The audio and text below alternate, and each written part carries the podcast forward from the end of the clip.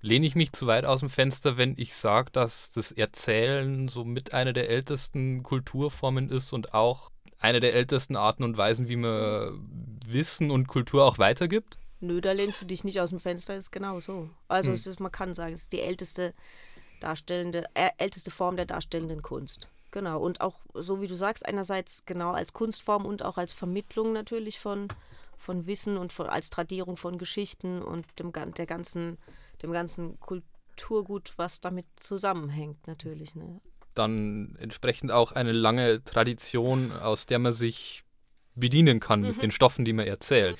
Wie ist es denn bei euch? Welche Stoffe verarbeitet ihr denn in euren Vorträgen und Erzählungen? Wir nähern uns sehr den Anfängen. Also wir erzählen auch ähm, viel griechische Mythologie, also oder überhaupt mythologische Geschichten erzählen wir beide sehr viel.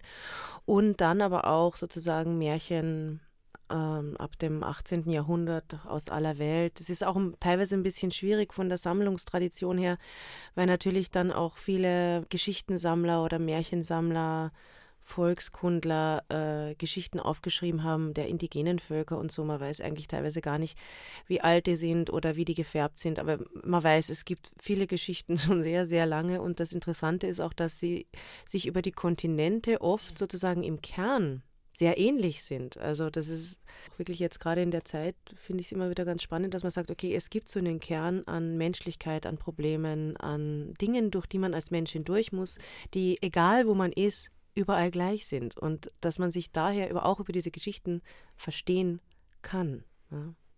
Gibt es irgendwelche Erzählkulturen, die euch besonders am Herzen liegen? Ihr habt jetzt die griechische beispielsweise schon erwähnt. es ist für uns, glaube ich, so oder so erstmal das Naheliegende sind natürlich die Geschichten aus Europa. Ich sage jetzt mal wirklich also die europäischen Geschichten, also die griechischen, genauso wie äh, deutsche Märchen, wie die Grimms Märchen oder französische oder italienische.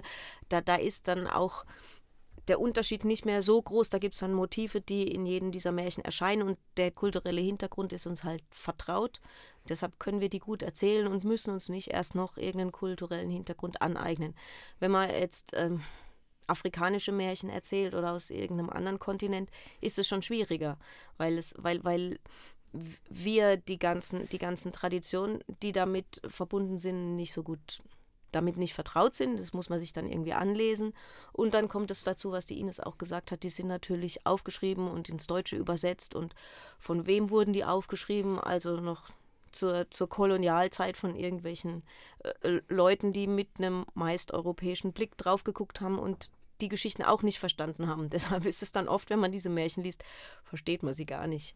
Aber ähm, die Leute, die sie damals erzählt haben, wussten sehr genau, was sie da erzählen. Deshalb ist es da schwieriger.